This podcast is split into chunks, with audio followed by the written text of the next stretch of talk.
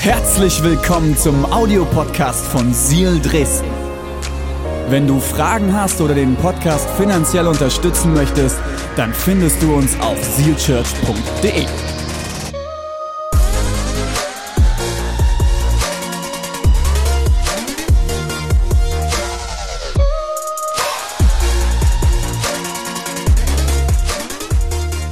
Heute haben wir das beste Thema zum Schluss. Seid ihr ready? Das beste Thema zum Schluss. Wenn du leben willst, musst du sterben. Wow, come on! Das ist doch mal ein Thema am Sonntag. Ähm, man soll ja mit dem besten Thema eine Predigtserie beenden und das wird es auch sein. Ähm, aber ich weiß nicht, wie es dir geht. Wenn du diesen Satz hörst, wenn du leben willst, musst du sterben. Irgendwie macht's Angst, oder? Es macht irgendwie Angst, weil ich weiß nicht, wie es dir geht. Ich habe noch keinen Bock zu sterben. Ich bin jetzt 32 Jahre alt. Ich sage immer, hey Gott, ne, also auch bis du wiederkommst, also bis du deinen Sohn wieder schickst, äh, lass dir noch Zeit. Ich habe noch einiges zu tun. Aber wir haben es natürlich nicht unter Kontrolle. Ne? Aber auf der anderen Seite ist es auch absolut unlogisch, weil wie soll etwas leben, das erst sterben muss? Das macht keinen Sinn, oder? Es ist unlogisch. Aber wir haben die letzten Wochen ja gelernt, äh, im Reich Gottes sind viele Dinge im ersten Moment menschlich unlogisch, aber in Gottes Augen machen sie absolut Sinn und sinnlogisch. Das ist das Verrückte. Lass uns mal lesen, Markus, Kapitel 8, Vers 35. Denn wer sein Leben unbedingt bewahren will, wird es verlieren. Wer aber sein Leben meinetwegen und wegen der guten Botschaft verliert, der wird es retten. Der wird es retten. Es macht nicht wirklich Sinn, ne? Aber weißt du, im Reich Gottes ist es so, manche Dinge müssen im Reich Gottes sterben, damit sie wirklich anfangen zu leben. Damit sie wirklich leben. Und was das für mein, dein und mein Leben bedeutet, das wollen wir heute anschauen. Äh, ich sag dir jetzt schon, schnapp dir was zum Schreiben, schreib mit, weil ich glaube wirklich, dass Gott zu dir reden möchte heute an diesem Sonntag. Und äh, ich möchte jetzt noch ein Gebet sprechen. Jesus, ich danke dir, dass du hier bist. Ich danke dir, dass du jetzt alle Herzen ready machst. Das ist irgendwie ein crazy Thema. Wenn du leben willst, musst du sterben. Jesus, ich danke dir, dass du heute durch deinen Geist uns dieses, genau dieses Thema aufschlüsselst, dass du uns deutlich machst, was es für unser Leben bedeutet. Ich bete, dass ähm, in so, in diesem Moment weder Stolz noch Ego Raum haben, sondern dass du direkten Zugriff auf unser Herzen hast. Wir lieben dich. Amen. Amen. Vielen Dank, Sammy, Jakob, Amadeus. Und glaube ich, lass es der Band mal einen fetten Applaus geben. Mega gut.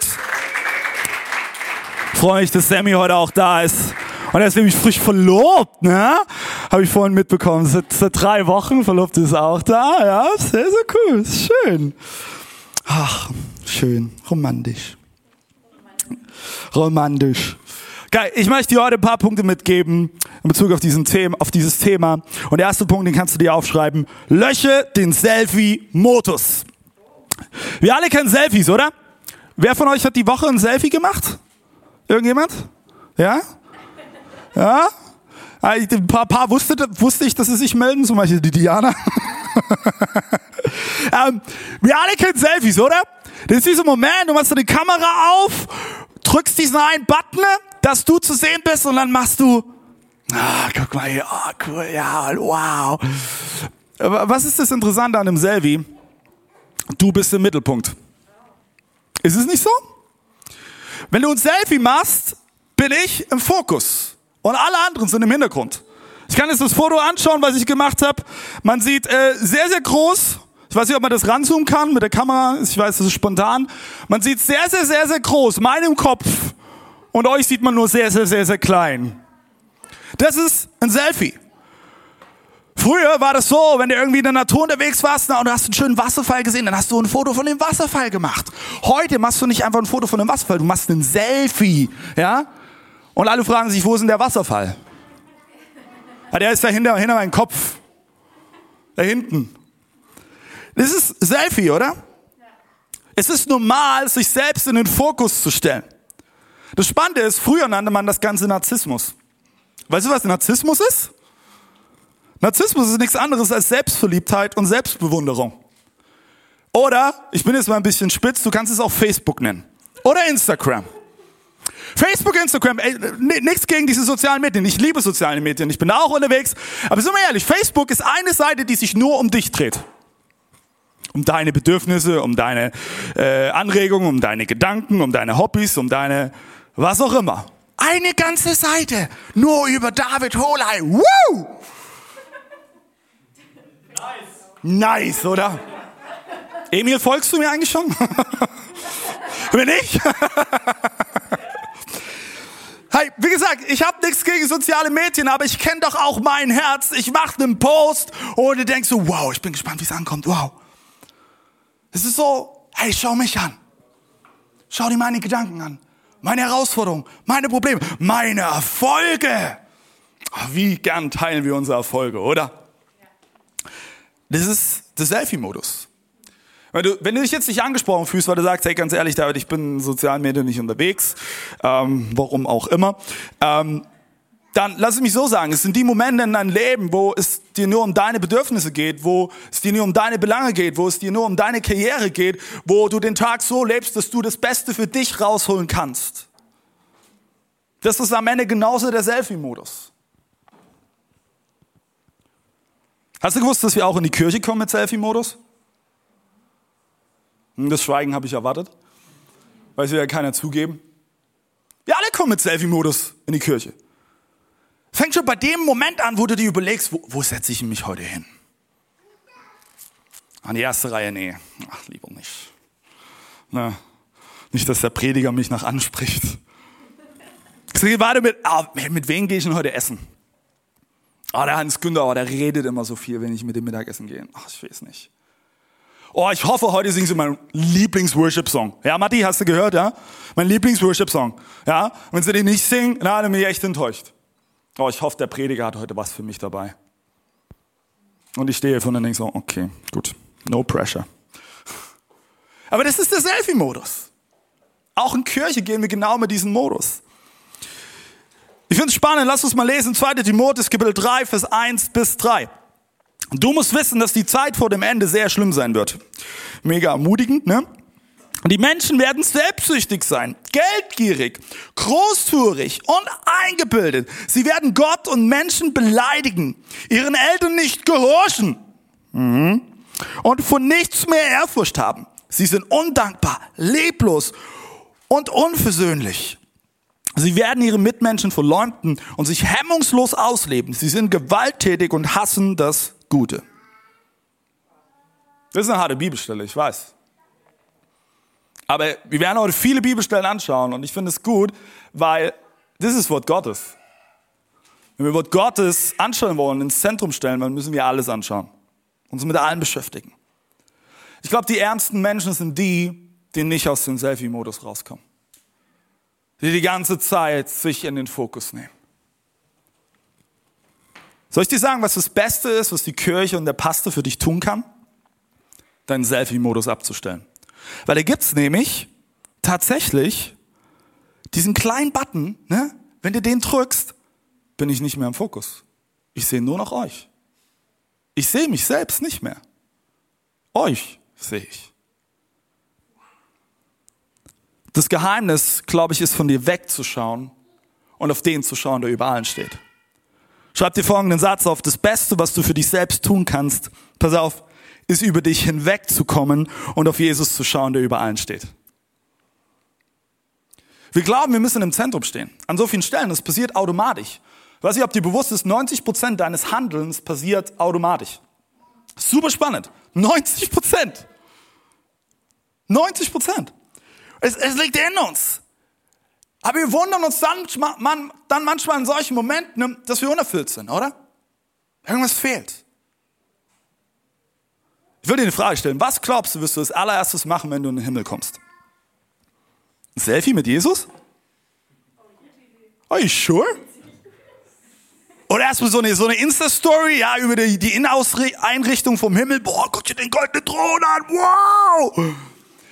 Ich verrate dir was, ich glaube es nicht. Lass uns mal folgende Bibelstelle lesen. Offenbarung Kapitel 5 Abvers 11. Dann sah und hörte ich eine unzählbar große Schar von Engeln. Es waren Tausende und Abertausende. Sie standen im Kreis um den Thron, um die mächtigen Wesen und die Ältesten und riefen im gewaltigen Chor, würdig, würdig ist das Lamm, das geopfert worden ist, würdig zu empfangen die Macht und Reichtum und Weisheit, Stärke und Ehre, Ruhm und Anbetung und jedes Geschöpf, das es gibt, im Himmel und auf der Erde, unter der Erde und im Meer, hörte ich mit einstimmen. Ich glaube zutiefst, wenn du in den Himmel kommst, dann wirst du kein Selfie machen. Du wirst keine Sekunde an den Selfie verschwenden, weil du nur auf den starrst, der der König aller Könige ist und dem alle Anbetung gebührt. Und du wirst mit einstimmen in den Worship. Du wirst ihm die Ehre geben. Ich glaube sogar im Himmel brauchst du nicht mal einen Spiegel, weil du nur auf ihn schauen wirst. Jesus Christus, der über allen steht.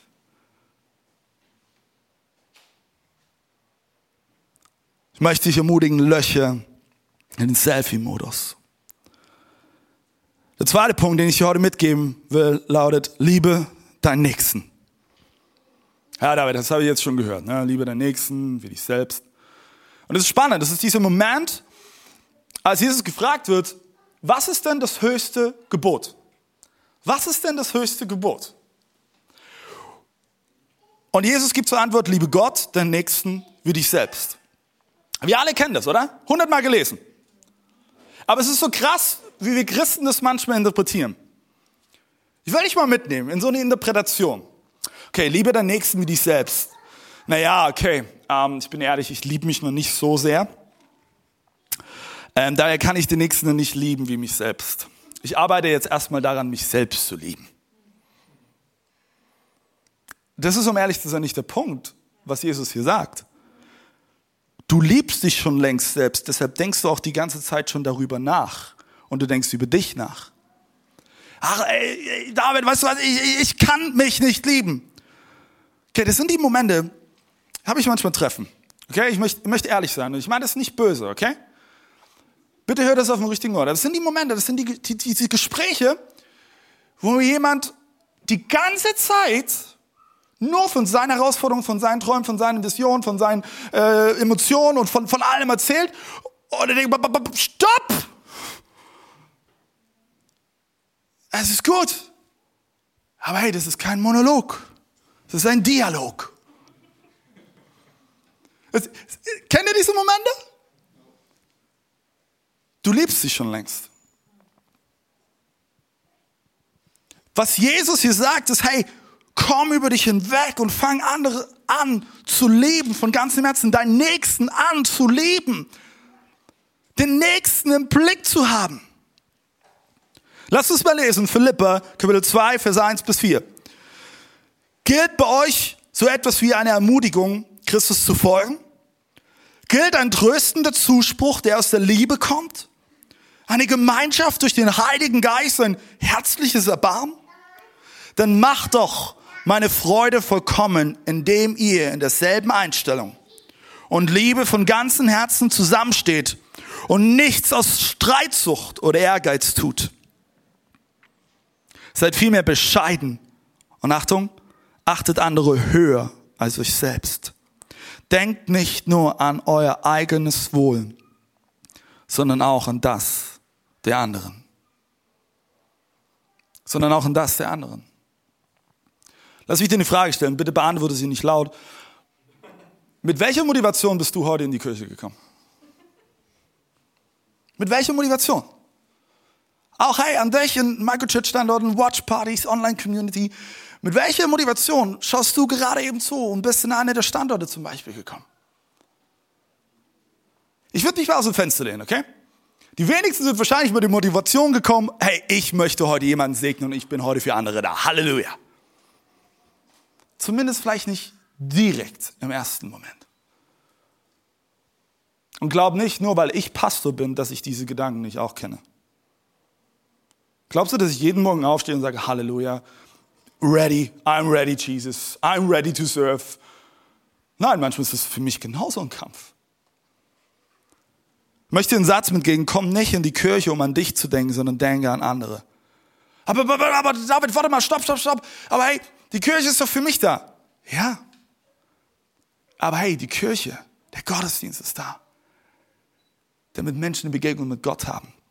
Und vielleicht bist du derjenige, der es an diesem Sonntag ermöglicht, dass der Nachbar, neben dem du sitzt, Gott erlebt. Wenn du dich dafür gebrauchen lässt. Deswegen machen wir übrigens Love Week. Habt ihr das gewusst? Love Week ist der Moment, zweimal im Jahr, nächste Love Week ist, glaube Anfang Dezember, zweimal im Jahr, wo du und ich unser Herz prüfen können. Wo wir sagen können, hey Gott, ich möchte bewusst auf meinen Nächsten schauen. Ich möchte nicht nur an mich selbst denken, sondern ich möchte deine Liebe praktisch weitergeben.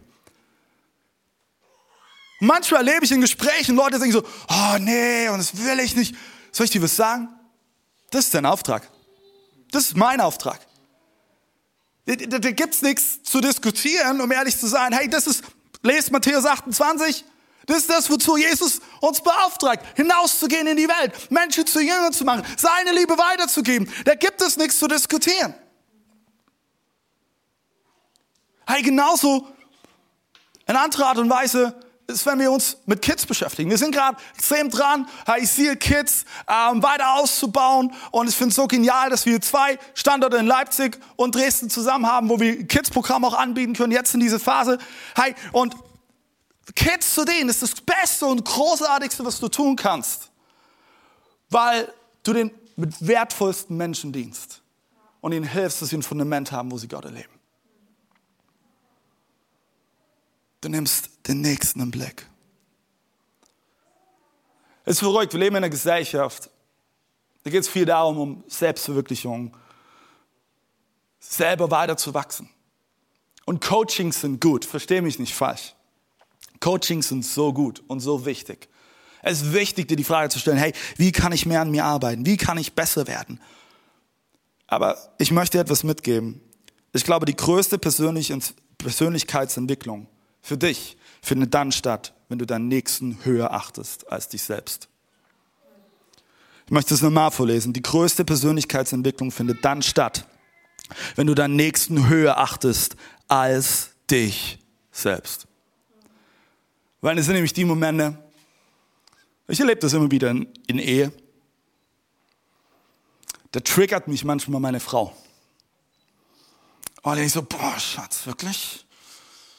Aber ich weiß in diesen Momenten, hey, ich darf lernen, immer mehr an sie zu denken. Denn sie ist in diesem Moment mein Nächster, den ich von ganzem Herzen lieben darf, ehren darf. Deswegen möchte ich dich ermutigen, hey, lass dich nicht abhalten, deinen Nächsten zu lieben, auch wenn du noch nicht an dem perfekten Moment bist, wo du sagst, boah, ich liebe mich zu 100 Prozent. Weil glaub mir eins, wenn das heute so ist, kann es morgen früh schon anders sein.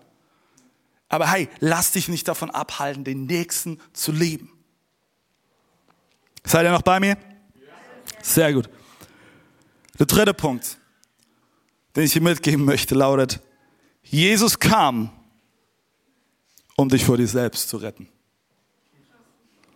Jesus kam, um dich vor dir selbst zu retten. Ich verrate dir ein Geheimnis von mir, okay? Wollt ihr es wissen? Okay. Wow.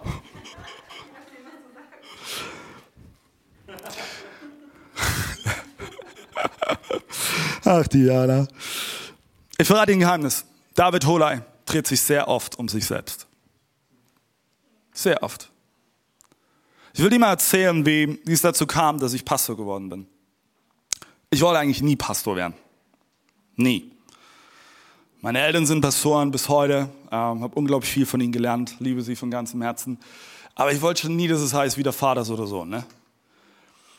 Und ich wollte eigentlich immer Lehrer werden. Ja, ich wollte Lehrer werden und äh, wollte dann eine Ärztin heiraten. Das hat schon mal nicht geklappt. Ähm, Jeschi hat BWL studiert. Ähm, dann wollte ich nach Brasilien gehen, äh, ins Amazonasgebiet und wollte der Missionar sein. Als Lehrer natürlich. Ja, und eine Ärztin, eine bessere Kombination gibt's nicht, Prissi. Also, ist der Hammer. Ja, unter Indianern leben und uh, Halleluja. Ähm, das, war, das war so mein Traum, weißt du? Und dann habe ich Abi gemacht und dann habe ich mich überall beworben als Lehrer. Das Problem ist, äh, Naturwissenschaften lagen mir noch nie. Ähm, habe ich mich für andere Fächerkombinationen beworben und ich wurde überall abgelehnt. So, ein Christ, ähm, der nicht weiß, was er macht, macht ein FSJ. Genauso habe ich das auch gemacht. Ich habe also ein FSJ gemacht. Ähm, aber Gott hatte einen Plan.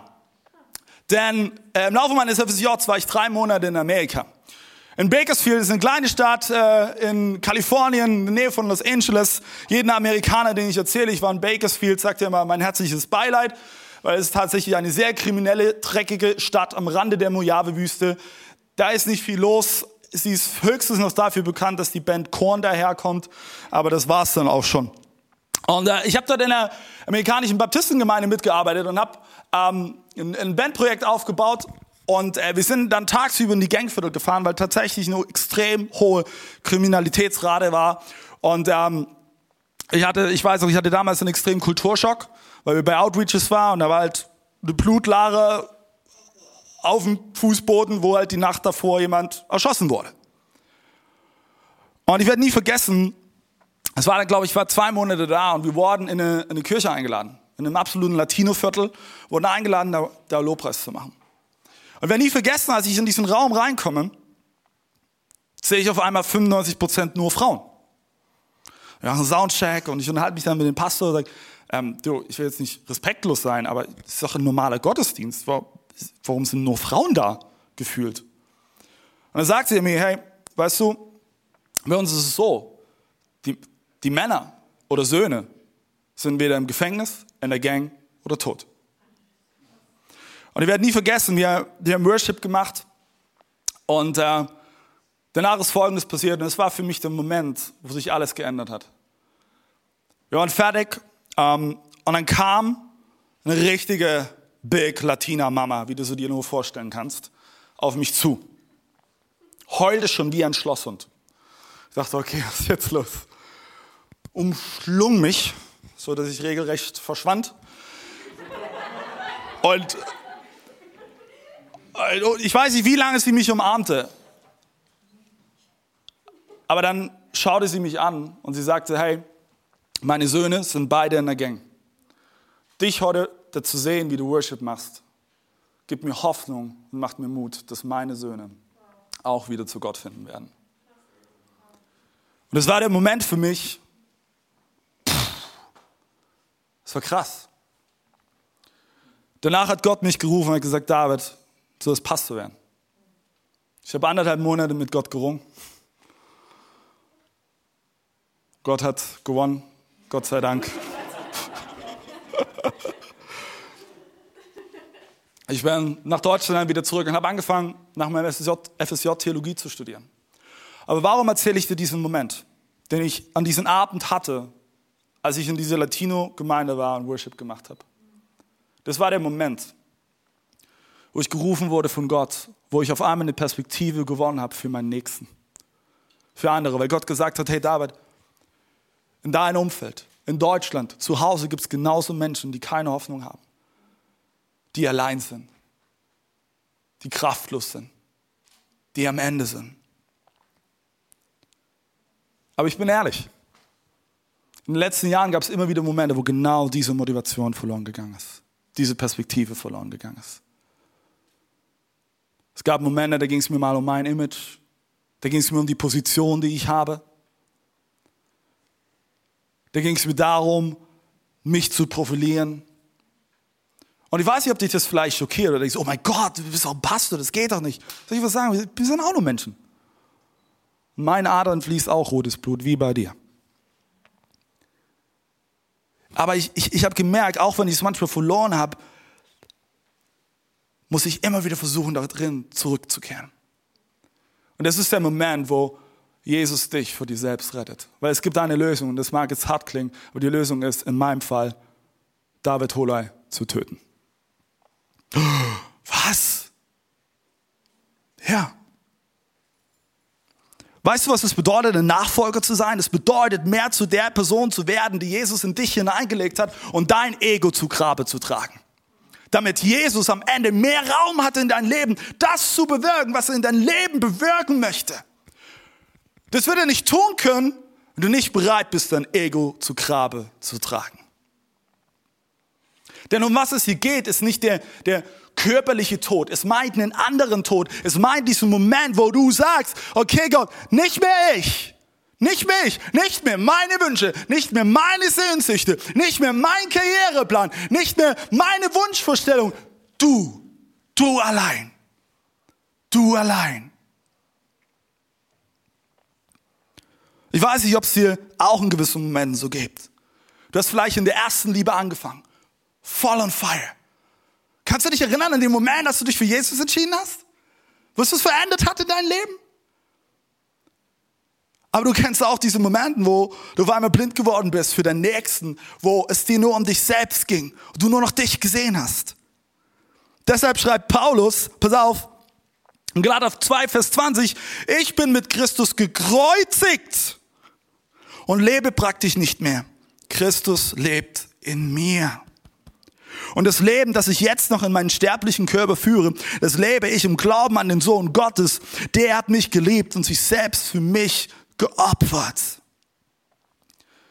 Wenn du und ich uns nur um uns selbst drehen, werden folgende Früchte entstehen. Egoismus, Neid, Eifersucht. Automatisch. Automatisch. Ich frage mich, wie würde wohl eine Kirche aussehen, wo jeder Einzelne den Selfie-Modus ausschaltet? Oh, come on. Wie würde diese Kirche sein? Unaufhaltsam, Vorschluss, brennend für Jesus.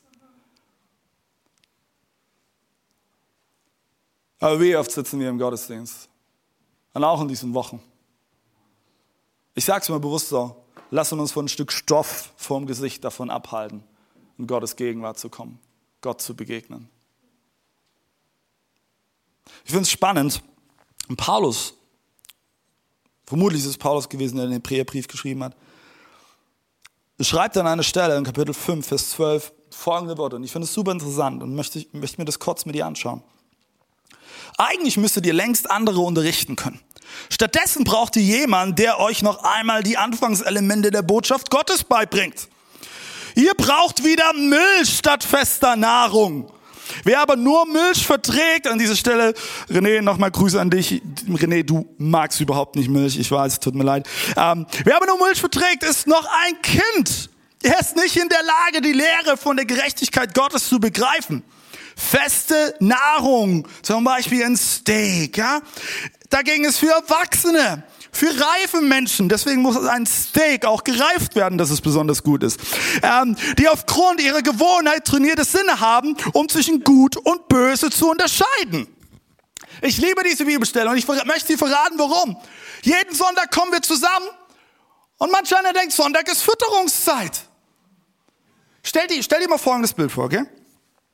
Einer von uns Pastoren, René oder Bora, Uschi oder ich, stehen vorne mit einem Babyfläschchen. Okay? Und dann kommen wir alle zusammen und dann gehen wir Reihe rum. Und dann der nächste. Wir blenden mal Corona-Regeln aus, okay? Also ist ein Bild, ein innerliches Bild. Wir machen das jetzt nicht live, okay? Ähm, jeden Sonntag ist Fütterungszeit. Das ist, weißt du, das ist das, was, was, was hier geschrieben wird. Hey, wer, wer aber nur Milch verträgt, ist noch ein Kind. Ich weiß nicht, wie es dir geht. Hast du eine Ahnung, wie du deine Bibel unter der Woche zur Hand nimmst und wie du, wie du mit ihr studierst, wie du reingehst in Gottes Wort und wie du erleben kannst, wie Gott zu dir spricht? Versteht mich nicht falsch, Leute. Ich, ich, ich will nicht böse sein, aber ich glaube, es ist so wichtig, dass wir uns gerade in diesen Tagen das bewusst machen, uns darüber Gedanken machen, dass du bereit bist, dein Herz zu prüfen. Ich, ich predige das. Als allererstes auch zu mir selbst. Weil ich weiß, auch ich muss in diesen Tagen, in diesen Wochen mein Herz prüfen.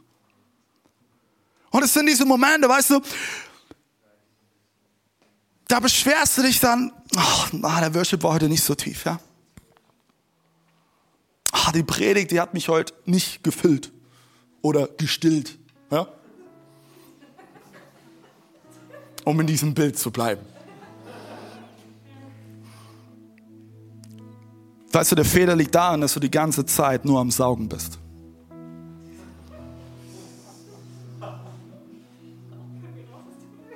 Nein, wir bleiben in dem Bild drin, Diana.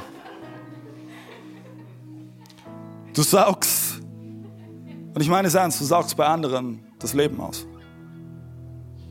Weißt du, was in Jeremia Kapitel 2 steht? Gott ist die Quelle des lebendigen Wassers. Gott ist die Quelle des lebendigen Wassers. Wenn du dich von dieser Quelle füllen lässt, musst du nicht sonntags zur Fütterungszeit kommen oder bei irgendjemand anderen saugen. Nein, weil die Leute werden dir niemals das geben, womit Gott dich füllen will. Und die Leute werden dir auch niemals das geben können, was du erwartest. Manche von uns, lass es mich so sagen, saugen als Eltern. Du bist nicht erfüllt in deinem Leben, also saugst du von deinen Kindern, was auch immer du brauchst. Liebe, Bestätigung. Manche saugen von ihrem Partner. Du bist nicht zufrieden, also saugst du von deinem Partner. Lass es mich so sagen, Befriedigung durch Sexualität. Oder Anerkennung. Und lass mich bei dem Bild Sexualität bleiben. Weil Sexualität ist der Moment, wo du und ich unsere Herzen prüfen können, um was es eigentlich geht. Wenn Sexualität nur darum geht, dass du am Ende deinen Orgasmus bekommst, hast du nicht verstanden, wofür Gott Sexualität geschaffen hat. Sexualität, lass es mich so sagen, ist ein Dienen an deinem Partner. Denn in dem Moment steht es nicht im Vordergrund, dass du einen Orgasmus bekommst, sondern dass du deinem Partner dienst, ihn liebst, ihn aus Gottes Augen siehst. Und ich weiß, das ist vielleicht unangenehm, ne? Falls du noch nicht lange bei uns in der Kirche bist, du bist hier in einer Kirche, wo wir über Sex reden, auch von der Bühne. Herzlich willkommen. Weil es ein Thema ist, was uns alle beschäftigt. Aber hey, wir wollen hier immer eine Kirche einen Rahmen geben, wo man auch drüber reden kann. Ich möchte sagen, weißt du, wenn du von der Quelle trinkst, von dieser lebendigen Quelle, dann wirst du überfließen. Und dann wird Folgendes passieren, du wirst nicht mehr bei jemand anderen saugen müssen. Du wirst nicht mehr sonntags hier reinkommen und sagen, okay, mal wieder Fütterungszeit, okay, schnuckel mal ein bisschen wieder an der Flasche. Ja, du kommst hier hin und du fließt über, du strömst über und steckst jeden anderen in dein Umfeld an. Ist gut.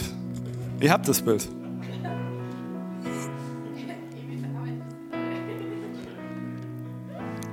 Ich möchte dich ermutigen.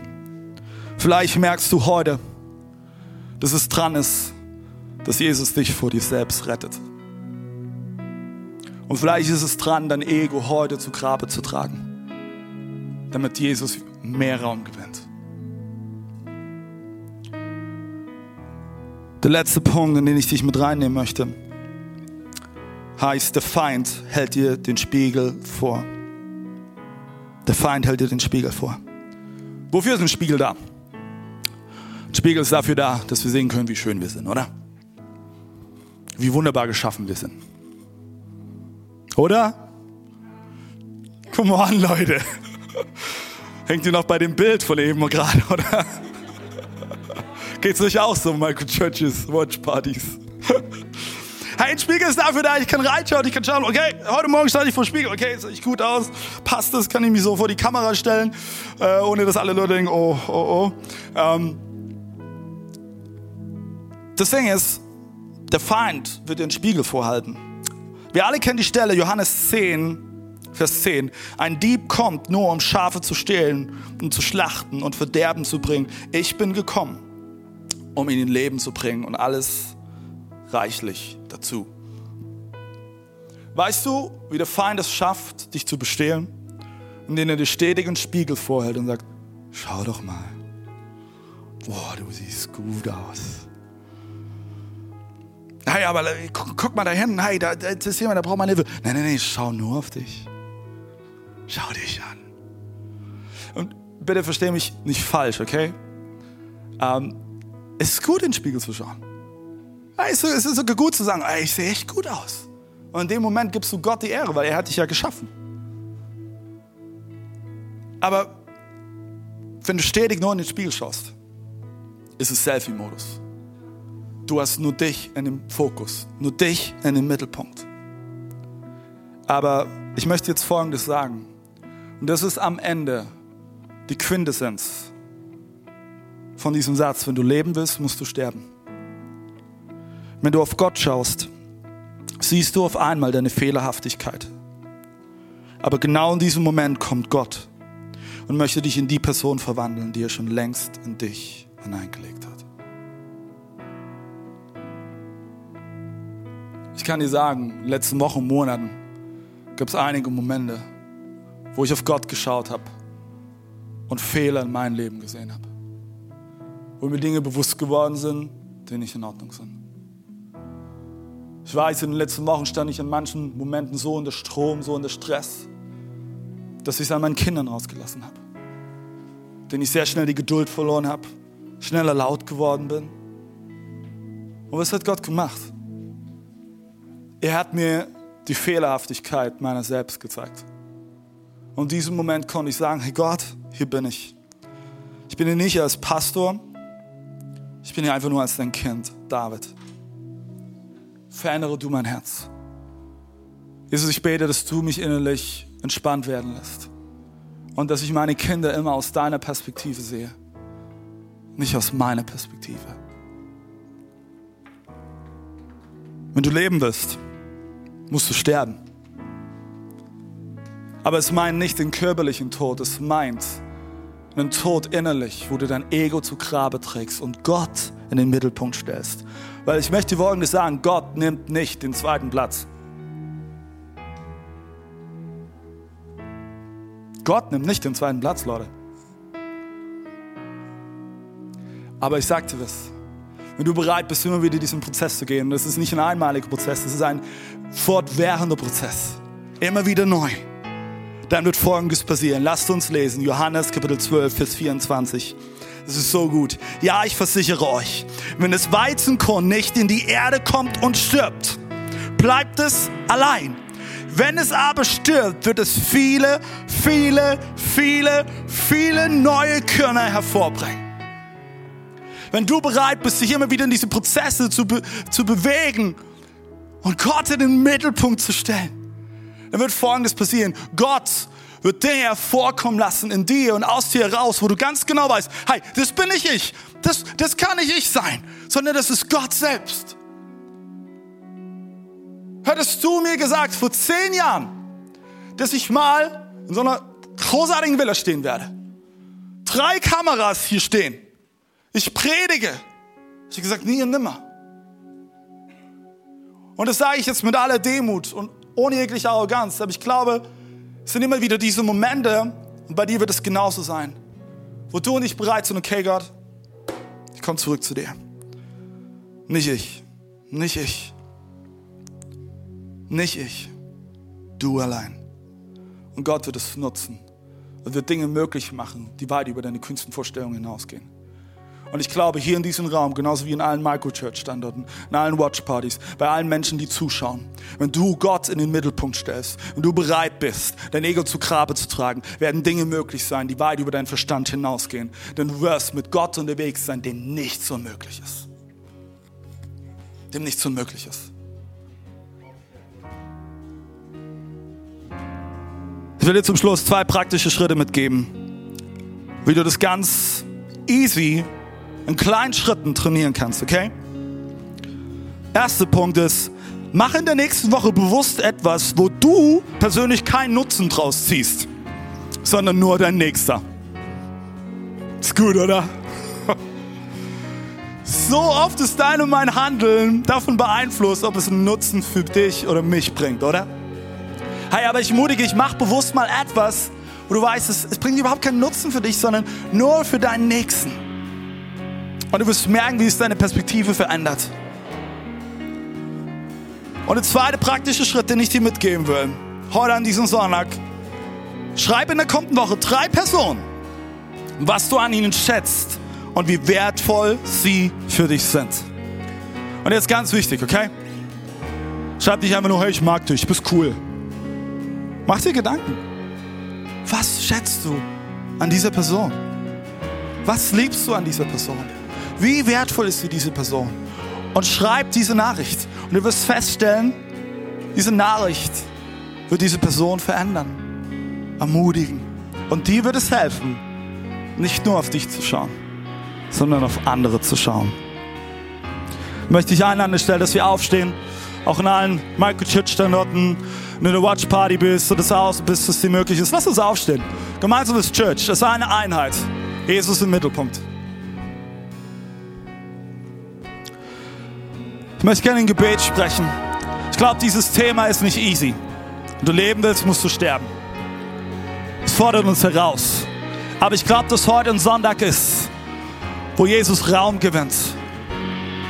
Und wo vielleicht innerlich etwas sterben muss, was schon lange sterben sollte oder musste, damit Jesus das bewirken kann in dein Leben, was er schon immer tun wollte. Lass uns beten. Jesus, ich danke dir, dass du hier bist. Jesus, ich danke dir, Jesus, dass du, hey, für uns bist. Und Jesus, das ist eine krasse Aussage. Hey, wenn du leben willst, musst du sterben. Und Jesus, ich bete im ersten Moment, dass weder Angst noch Scham Raum haben. Ich bete, Jesus, dass jetzt in diesem Moment ein Moment der Ehrlichkeit ist, wo wir unser Herz von dir prüfen lassen. Danke, Jesus, dass du jetzt Dinge aufdeckst die schon längst darauf warten, von dir aufgedeckt zu werden. Und Jesus, ich danke dir, dass in diesem Moment wir uns nicht fürchten müssen, denn du bist ein liebevoller Vater, du meinst es gut mit uns. Und danke, Jesus, dass du uns heute begegnen möchtest. Und Jesus, ich bete in diesem Moment, dass du das zum Durchbruch bringst, was schon längst im Verborgenen wartet. Jesus, ich spreche aus, Jesus, über jeden Einzelnen, dass das Potenzial, was du in ihn hineingelegt hast, zum vollen Vorschein kommt, Jesus. Dass es nicht zurückgehalten werden kann von, von unseren eigenen Moralvorstellungen, von unseren eigenen Wünschen, von unserem Egoismus, sondern dass du Raum hast zu wirken. Jesus, ich spreche aus, dass, hey, dass Menschen hier gerade zuschauen, die zu Missionaren werden, hier in unserem Land oder in andere Länder. Jesus, ich spreche aus, dass Menschen bereit bereit sind, sich zu rufen zu lassen in dein Ministry, ob als Pastor oder in irgendeiner humanitären ähm, Organisation. Jesus, ich bete, dass Menschen bereit sind, diesen Traum, den sie da spüren, den du hineinlegst in ihre Herzen, dass sie diesen Traum nachgehen, auch wenn es etwas kostet. Und auch wenn es bedeutet, dass etwas innerlich sterben muss. Jesus, du hast uns so viel mehr bereit. So viel mehr bereit. Und Jesus, wir wollen dir Raum dafür geben. In Jesu Namen. Amen. Amen. Ich möchte jetzt die Möglichkeit geben, den Moment einzuräumen, wo du reagieren kannst auf das, was du gerade eben in deinem Herzen spürst. Weißt du, dass Gott allgegenwärtig ist und dass er hier ist und dass er dir begegnen möchte? Gott nutzt sogar das Internet, um zu dir heute sprechen zu können. Und wir haben jeden Sonntag haben wir immer vier Symbole. Jeden Sonntag sprechen wir über diese vier Symbole. Und die vier Symbole bringen auf den Punkt, was die gute Botschaft ist, an die wir glauben. Alles fängt mit den Herzen an. Hast du dich schon mal gefragt, was eigentlich der Sinn in deinem Leben ist? Die Bestimmung in deinem Leben ist? Ich glaube, deine und meine Bestimmung liegt darin, Gott, den Nächsten für dich selbst zu leben. Aber sind wir ehrlich, so oft schaffen wir das nicht, oder? Das ist diese Abzweigung. Das sind die Momente, wo wir merken, wow, oh, mein Ego steht ganz schön im Weg. So oft schaffe ich es nicht, meine Frau so zu leben, wie sie gebührt. Aber weißt du, das Problem ist nicht, dass man die Ausfahrt verpasst oder dass man sich mal verfährt. Das Entscheidende ist, dass du wieder auf die Zielgerade kommst. Und dann kommt nämlich das Kreuz. Das Kreuz steht dafür, dass Gott in Jesus Christus Mensch wurde. Er starb am Kreuz, damit du Freiheit hast. Aber das ist ja nicht das Ende. Weil weißt du, der Tod ist bei Gott nicht das Ende. Weil dann kommt nämlich der Anker. Und Danke steht für Hoffnung. Jesus Christus hast du Hoffnung auf ein ewiges Leben. Im Zentrum diese Bestimmung zu leben. Ich möchte dich jetzt einladen, hey, an allen Microchurch-Standorten, lass uns für einen Moment die Augen schließen. Hi, wir Watch Parties, Chemnitz, Quedlinburg. Lass uns für einen Moment die Augen schließen. Auch wenn du gerade online zuschaust, es dir möglich ist. Schließ für einen Moment deine Augen. Ich möchte jetzt eine Frage stellen. Ganz persönlich für dich. Die Frage lautet, kennst du diesen Jesus? Es ist nicht die Frage, was du über ihn weißt oder wie oft du in die Kirche gehst im Jahr. Kennst du ihn? Ist er ein Freund an deiner Seite, der dich von ganzem Herzen liebt? Vielleicht hast du vor Jahren mal Ja gesagt zu ihm. Aber du hast gemerkt, die letzten Wochen und Monate, vielleicht gerade auch in diesem Jahr, hast du ihn rausgehalten. Du hast dein Ding gemacht. Vielleicht bist du aber auch heute hier, einer der Standorte, oder du schaust gerade eben zu und du spürst innerlich, hey, das ist so eine große Sehnsucht. So eine große Sehnsucht nach zu Hause. Und du merkst, ich habe innerlich noch nie Ja gesagt zu Jesus. Egal, wo du dich gerade eben dazu zählst, ich möchte dich jetzt einladen. An allen Micro-Church-Standorten oder wenn du online zuschaust, Watch-Partys. Und du sagst, du möchtest heute deine Reise zum allerersten Mal mit Jesus beginnen oder wieder neu zu ihm zurückkehren. Hey, dann heb doch jetzt einfach in eine diese Stand- oder Watch-Partys deine Hand oder hey, leg deine Hand auf dein, auf dein Herz. Das ist ein Zeichen, hey Gott, hier bin ich. Ich möchte mich heute für dich entscheiden. Allen Standorten. Und du magst hier in dieser Welle, heb einfach kurz deine Hand. Wir wollen für dich beten, damit du deine Reise mit Jesus beginnen kannst. Church, lass uns jetzt gemeinsam beten. Und ich werde jetzt ein Gebet sprechen. Und äh, wir werden als gesamte Kirche dieses Gebet mit dir mitsprechen, weil dich unterstützen wollen, weil dich supporten will. Lass uns beten, Church. Jesus, ich stehe heute vor dir. Ich schaffe es nicht alleine. Ich brauche deine Hilfe und deinen Beistand. Von heute an, Jesus Christus, möchte ich dir nachfolgen und dich immer besser und besser kennenlernen. Heiliger Geist, erfülle mich mit Stärke, Kraft und Liebe. Nimm du immer mehr Raum in mir, Jesus. Danke, dass du mich bedingungslos liebst. In Jesu Namen. Amen. Come on. Lasst uns an allen Standorten, auch hier in der Villa, überall einen fetten Applaus geben.